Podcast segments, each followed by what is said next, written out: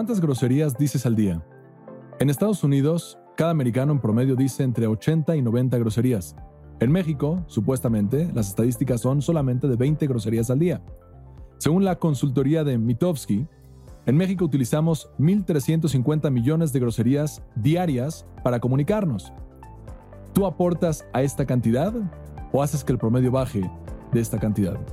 Yo soy Jaime Luis y esto es Existen Verdades Absolutas. ¿Qué es lo que nos hace a nosotros seres humanos? Para poder entender la relación entre la introducción y el tema que vamos a ver el día de hoy, tenemos que entender a fondo qué es lo que nos define a nosotros como seres humanos. Y claramente hay una gran, gran distinción entre lo que es el mundo humano y el mundo animal, el reino animal. Para poder visualizarlo, me gustaría compartir contigo de que en, en las universidades, a cada rato les pregunto si es de que tienes que salvar a un ser humano extraño que no conoces, o a tu mascota, a tu perro. ¿A quién salvas si tienes que salvar y solamente puedes salvar a uno de ellos? Yo pensaría y pensaba cada vez, eh, bueno, esa era mi experiencia anteriormente, de que obviamente te vas por el ser humano. La vida humana, salvas a un ser humano, aunque sea un extraño, salvas al ser humano porque es vida humana. Sin embargo, recientemente, cada vez, en mi experiencia, esto no es algo general, eh, van incrementando la gente que dice, no estoy tan seguro, tú para mí eres un extraño. Yo les pregunto, yo soy esa persona extraña y me dicen, bueno, a ti no te conozco, tú apenas eres mi maestro, no sé quién eres, y mi perro, tengo una relación con mi perro de varios años. La gente piensa, de alguna forma, de que hay una eh, igualdad entre la vida humana y la vida del, del perro, del animal, pero no es correcto. Y se los compruebo de la siguiente manera. No hay una diferencia entre el mundo animal, entre un perro, un gato, o a lo mejor también un hámster o una hormiga. Sin embargo, cuando una persona está caminando en la calle, está matando a miles y miles y miles y miles de hormigas sin darse cuenta. Una persona si, pondría a la par la vida de lo que son perros o vida de los animales y cualquier otro, cualquiera otro de estos animales, no estaría dispuesto a pisar y matar vida, vida, lo que son eh, estas hormigas, vida, eh, para justificar el, el hecho de que una persona va a salir. Claramente hacemos una distinción en nuestra cabeza entre los diferentes tipos de vida que existen y tratamos de tomar decisiones basado en eso. La vida de los seres humanos tiene algo especial, tiene algo especial. ¿Qué es eso? ¿Cuál es esa chispa especial que tenemos los seres humanos? Según Aristóteles, lo que nos definía a nosotros como seres humanos, lo menciona en Ética Nicomaquea y en varios otros lugares, lo que nos define a nosotros como seres humanos es la habilidad de razonar. Hay algo sofisticado en el pensamiento del ser humano y esa sofisticación hace de que tenga un valor más especial un buen ser humano, o más bien, un buen músico es uno que toca ese instrumento musical de una manera con, manifestando ese talento. Un buen ser humano manifiesta su habilidad de razonar y, va superando, eh, se va superando en ese ámbito. Eso es lo que lo define como ser humano. Kant, por otro lado, él decía que la, la vida del ser humano, lo que hace especial al ser humano, no es tanto la habilidad de razonar, pero es el razonamiento específico en el ámbito de la moralidad, en el ámbito de tomar decisiones para bien o para mal. ¿Qué, definimos, qué entendemos con el concepto de bien? ¿Qué definimos, qué entendemos con el concepto del mal? Y poder procesar esa información y poder tomar decisiones bajo esos criterios que los animales claramente parecería ser que no pueden tomar esas decisiones bajo ese criterio, eso es lo que nos hace a nosotros especiales. Otros filósofos hablaban acerca de la parte emocional de los seres humanos, pero el punto es de que hay algo en nuestra forma de procesar la información de, pensar, de hablar, de escuchar y poder, eh, poder clarificar nuestro panorama y tomar decisiones de, alguna forma más humana. Menciono esto como introducción porque hay un fenómeno, fenómeno, que es la pregunta que, que, yo me haría para poder hacer esto de manera más tranquila, es si una persona es un ser humano o si una persona tiene el potencial de manifestar su humanidad, ¿por qué tantas veces la descartamos, quitamos eso que nos hace tan especial y optamos por comportarnos a lo mejor de una manera mucho más primitiva y a veces más animal en este sentido. No animal en el sentido de alguna denigración de la vida humana, pero animal en el sentido de no manifestar ese talento o habilidad que destacamos como seres humanos. Lo que nos hace especiales es que podemos razonar, entender con profundidad la vida. Podemos procesar bien y mal. Y podemos entender que existen formas de los seres humanos de obrar y actuar de manera refinada y existen formas de obrar y de actuar y de pensar y de, decir y de expresarnos de a lo mejor de una forma que no es tan refinada. Y esto me lleva específicamente al tema de cómo usamos el discurso, cómo nosotros nos expresamos, cuánto de la forma de, hablar de nosotros tiene que ver con cosas positivas, cosas que aportan valor, y cuánto es a lo mejor nada más eh, quemar tiempo. Y ojo, al quemar tiempo estamos quemando nuestra humanidad, porque lo que estamos haciendo es desperdiciando, no dándole el valor de lo que nosotros representamos. Curiosamente, uno de los personajes que más me gusta en el pensamiento judío es el filósofo Maimónides. Él decía que existen cinco diferentes tipos de categoría de discurso. Existe un tipo de, de forma de hablar que una persona, que es un deber. Es un deber hablar de esa manera. ¿Qué significa un deber de hablar de esa manera? significa que una persona entiende que como seres humanos tenemos ciertas responsabilidades y hacer algo o decir algo que tiene un impacto positivo no es una elección optativa, pero es un deber de nuestra humanidad. Decir palabras que van a alegrar a otra persona no es algo extra, no es algo que lo piensas. Yo como ser humano, al reconocer mi poder en alegrarle o en mejorarle la vida a otra persona por el simple hecho de decir nada más algo bonito y generarle una sonrisa, es un deber. Generar o hacer incrementar el concepto de espiritualidad. Ver de que hay cosas mucho más trascendentales que el valor que le damos a veces a cosas eh, mucho más superficiales. Eso es un deber, poder expresarlo, verbalizarlo, externalizarlo por medio del poder de la palabra. Decía Memónides, hay un tipo de discurso que está prohibido, que como ser humano, no prohibido en el sentido de una dictaduría donde le prohibimos a la gente de expresarlo, pero prohibido en el sentido de que como ser humano no tienes el derecho a hablar de esa forma. ¿Qué es eso? Él se enfocaba específicamente en el, en el tema, de, en el tema de, cosas que van en contra de la religión, pero también habla del tema de obscenidades o de groserías. Otro tipo de discurso es el que no aporta nada. Y vean este fenómeno de cómo nosotros como seres humanos a veces literal hablamos tanto, tanto, tanto tiempo de algo que, que no genera nada. Y lo que hicimos fue media hora, 40 minutos, una hora de, de desperdiciar lo que somos en absolutamente nada. A veces es importante ese nada para generar un tipo de valor. Un ejemplo, estás en el, elevador y te sientes un poquito incómodo con la persona que está ahí presente, porque eso es un fenómeno que ocurre. Entonces empiezas a hablar nada más por hablar para llenar ese hueco, ese espacio. No tiene algo de valor el tipo, el contenido de información, pero tiene valor el interactuar para hacernos a los dos sentir más tranquilos en ese espacio. Eso es algo de productividad, aunque el contenido no sea tan elevado, tan, tan especial, pero sí tiene, sí tiene algo de, de, productividad al hacernos sentir de una mejor manera. En el Talmud, que es este código de filosofía judía y de historias y de leyes y todo lo que, lo que verdaderamente forma el judaísmo religioso en la práctica, Menciona una, anécdota que habla del poder que tenemos de crear y de enfocarnos en, el tipo de discurso que, utilizamos. Se menciona que había una vez un maestro con unos alumnos que estaban caminando y había un animal muerto. Y cuando ven al animal muerto, parece ser que estaba ahí ya desde hace un buen tiempo, los alumnos ven al maestro y le dicen, eh, se ve horrible, está espantoso esto, huele asqueroso. Y se expresan de la manera del tipo de, de imagen que tenían en ese momento. El maestro se voltea con sus alumnos y les dice, también noten que tiene dientes muy bonitos. Two things can be true at the same time, una frase que han escuchado y van a escuchar varias veces. Las dos son verdad. El animal está espantoso en ese momento en el que se encuentra y al mismo tiempo puede tener aspectos positivos que todavía destacan en ese momento. Y nosotros tenemos el poder de decidir qué queremos ver. No es nada más qué queremos ver, pero ¿qué queremos crear? En el libro de Los Cuatro Acuerdos de Don Miguel Ruiz, habla acerca de la importancia de la palabra, ser impecable con la palabra.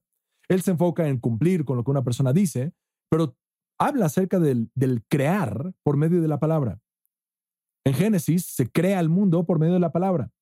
El tipo de realidad en el que nosotros nos encontramos y vivimos, la cultura se forma por medio de la palabra. Lo que pensamos, eventualmente lo verbalizamos, lo expresamos, y es el tipo de ideas que van permeando en la sociedad. Maimónides, dentro de sus categorías, se enfoca en la música. Y aquí entra la parte un poquito delicada, pero como ya hemos platicado acerca del tema de no tratar de enfocarnos tanto en los nombres de los autores y tratar de profundizar en las ideas, me gustaría que nada más procesen esta idea independientemente de quién lo dice, independientemente de, de quién estamos hablando. Dice Maimónides que en la música la música tiene un poder muy fuerte. La música nos conecta, nos eleva anímicamente, nos hace sentir mejor, a veces nos deprime, dependiendo del tipo de música, y claramente el impacto de esta en nuestro desarrollo como seres humanos es tremendo. Ahora, ¿qué tipo de música nosotros escuchamos? ¿Cuál es el contenido de esa letra que estamos escuchando? Generalmente cuando yo hago esta pregunta, cuando me la pregunta a mí mismo o también cuando lo platico con la gente, mucha gente reacciona y dice, da igual, no estamos pensando en esto. Y es verdad, no le estamos pensando, no estamos verdaderamente profundizando y analizando la letra de la música que estamos escuchando, pero al final del día, ese es el contenido, esas son las palabras, ese tipo de sensibilidad se va perdiendo y va permeando la sociedad. La estadística que les dije, un americano en promedio dice 80, 90 groserías en su día. Para mí este número se me hace estratosférico. Un mexicano, supuestamente 20 groserías al día, se me hace un número muy elevado. Y tú a lo mejor estás pensando y dices, eh, a lo mejor es muy bajo. Si lo comparo conmigo, a lo mejor es muy bajo. Si lo comparo con esta persona que conozco, a lo mejor es muy bajo y es correcto. Todo en la vida es relativo. Pero para mí se me hace un número muy elevado porque yo no estoy acostumbrado a decir ni una sola en el día. Entonces, en mi eh, formación que tuve, en mi casa, en las escuelas donde fui, el tipo de valores que se promovían era asegurarte de que en el tipo de discurso que se, utiliza, asegurarte no decir cuestiones em, obscenas, de no decir cuestiones que son vulgares o, o algún tipo de grosería. La sensibilidad se va perdiendo muchas veces por el tipo de música que escuchamos. Y esto es algo delicado porque la música y los artistas nos conectan con algo de una manera tremenda. Hace poco tiempo estaba viendo un concierto de un cantante y verdaderamente em, yo como hombre religioso casi casi se parece a una experiencia religiosa. Hay un nivel de conexión tremenda en las masas de la gente que se está uniendo, se está conectando para algo más sutil, porque la música es algo más sutil, no es algo tan material, no tiene esa materia como tal, es algo mucho más sutil, es algo, algo mucho más profundo. Y los seres humanos se van conectando en esta experiencia y en esta expresión de una parte muy profunda de nosotros como seres humanos y se parece mucho a un evento religioso, a una energía religiosa, no en el acto religioso, obviamente, no lo estoy comparando con eso. Lo triste es de que a veces el contenido es asqueroso. El contenido a veces es, es horrendo, verdaderamente horrendo. Y tienes personas cantando, saltando, alegrándose, Em, viviendo o asociando, esta es la parte peligrosa, asociando algo, eh, cosas muy positivas, que es una buena vibra, alegría, felicidad, buen ambiente, una buena, buena gente que nos está rodeando con amor y cariño, pero lo estamos asociando inconscientemente con cuestiones bárbaras. A tal grado que estaba en la preparación, eh, me acuerdo hace un tiempo cuando Farruko eh, hizo su cambio de perspectiva, eh, en el impacto, en su tipo de vida que él tenía. Y estaba leyendo cómo en uno de sus, en uno de sus, eh, eh, en Miami, en uno de sus, ¿cómo se llaman? Sus conciertos, pide una disculpa por, así dice, durante el evento pidió perdón por las letras de algunas de las canciones y proclamó su conversión religiosa con una predicación, la cual generó controversia en redes sociales. El cantante tuvo que pedir disculpa por el contenido que en algún momento de su vida él le daba valor y creía que era importante y creía que estaba aportando algo para la gente. Más adelante se fue, a lo mejor, para mi gusto, para mi perspectiva, se fue refinando a lo mejor un poquito más y a lo mejor se da cuenta que esa forma de expresarse no es la correcta y que el impacto que está teniendo la gente a lo mejor tampoco es lo correcto.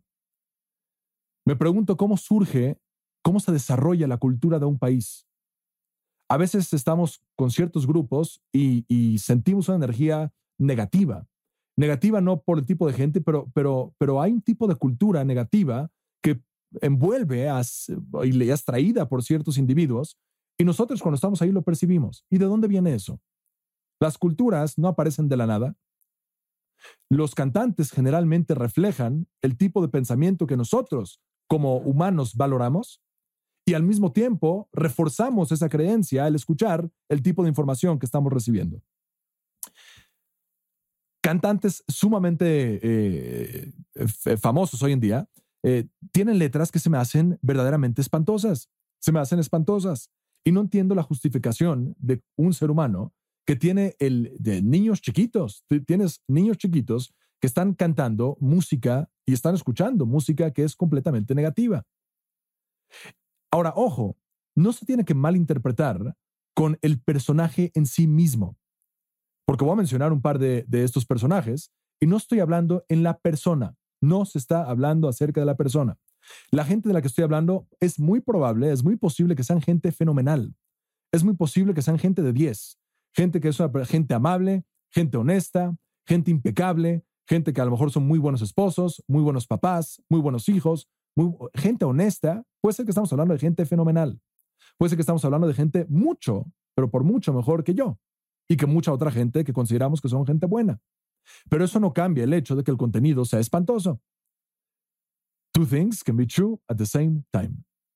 Tienes música, sin hablar de diferentes, eh, tienes música de, por ejemplo, Daddy Yankee, de Bad Bunny, de Megan Thee Stallion. La última me da, me da vergüenza aún en el podcast mencionar el tipo de música que estoy hablando, aunque tiene, considero que tiene un propósito productivo. Si lo quieres buscar, por favor, búscalo y ve de qué, a qué me estoy refiriendo.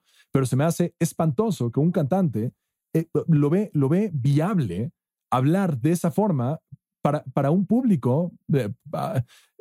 para empezar, uno ni sabe qué tipo de público lo está escuchando. Pero aún cuando una persona sabe qué tipo de valores está agregando a la sociedad al, al hablar de esa forma, al expresarte de esa manera.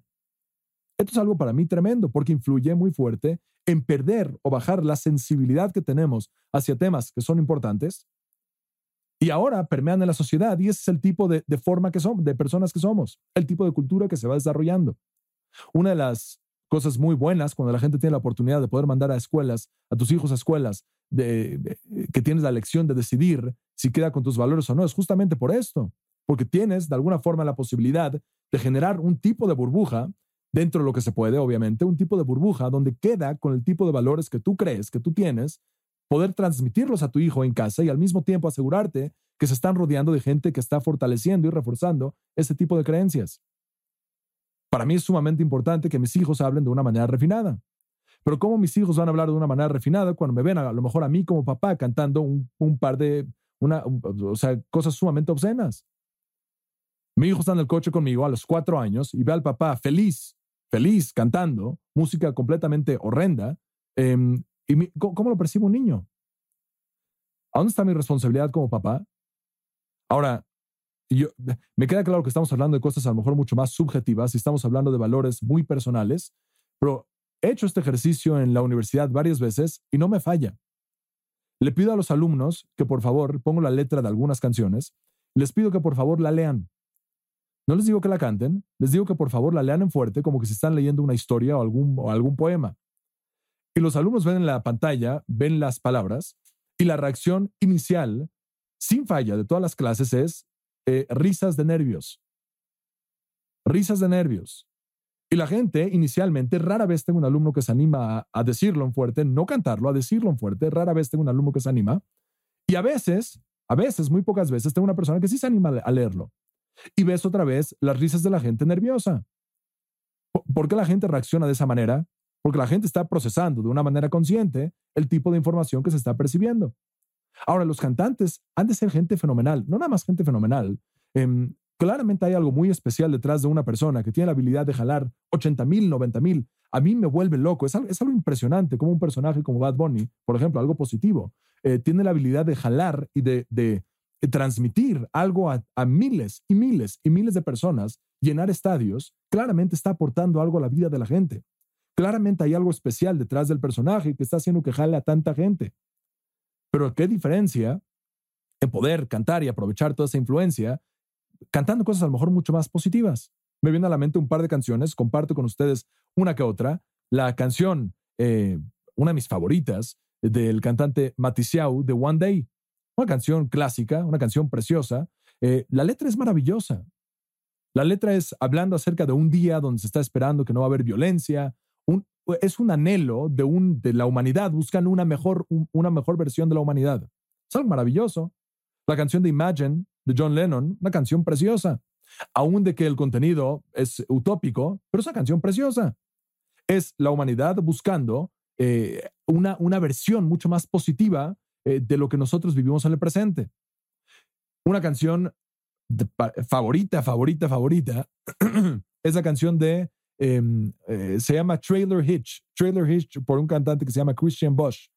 Este cantante habla acerca de cómo una persona se levanta un día en la mañana y empieza a ayudar a la gente, empieza a donar hacia diferentes organizaciones, empieza a dar su dinero, empieza a hacer actos eh, que ayudan a la gente, que van generando un impacto positivo en la gente.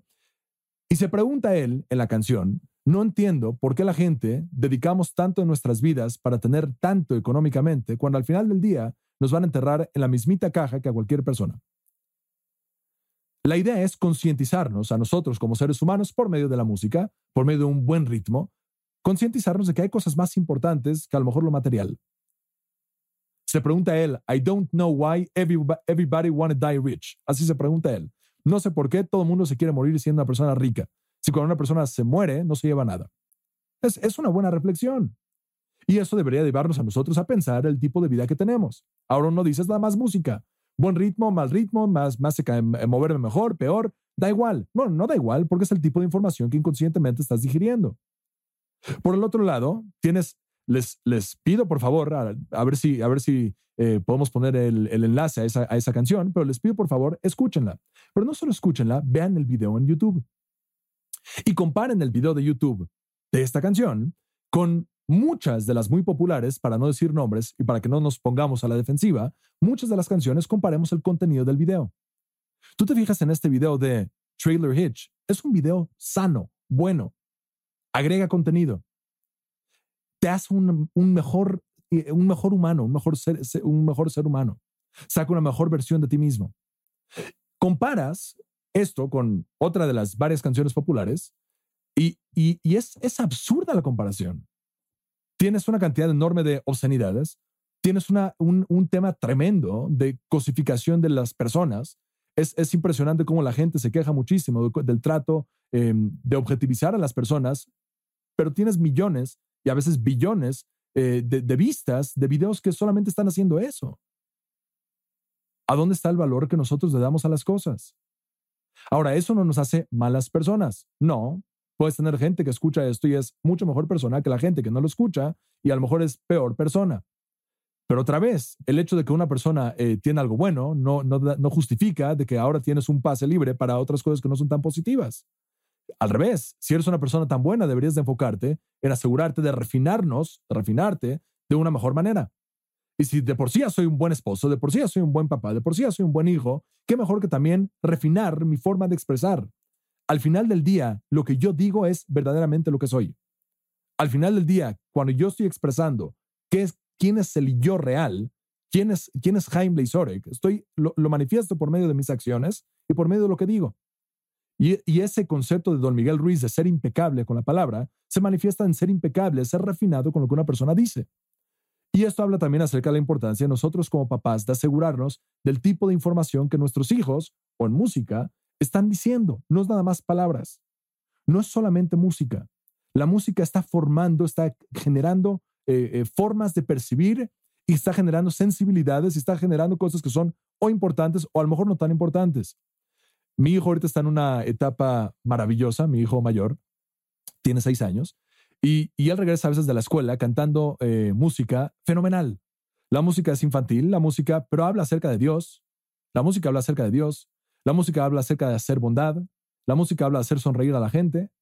Son canciones eh, pegajosas, ¿no? Ese tipo de canciones que se te pegan, que, que, que, que, para niños es algo muy, muy pedagógico transmiten los valores por medio de la música.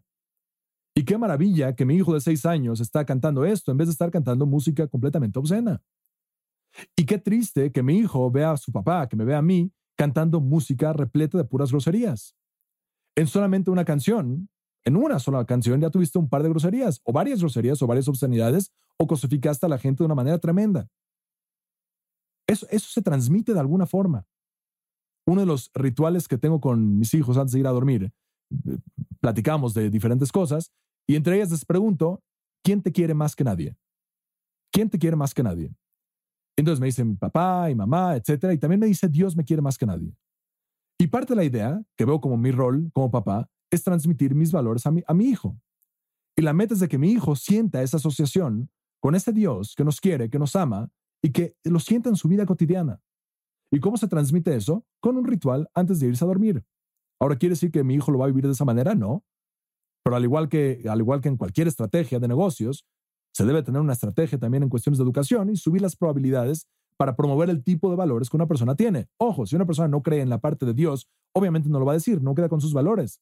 Pero el punto es de que nosotros como papás tratar de transmitir los valores que nosotros tenemos de una forma estratégica. Queremos un resultado final.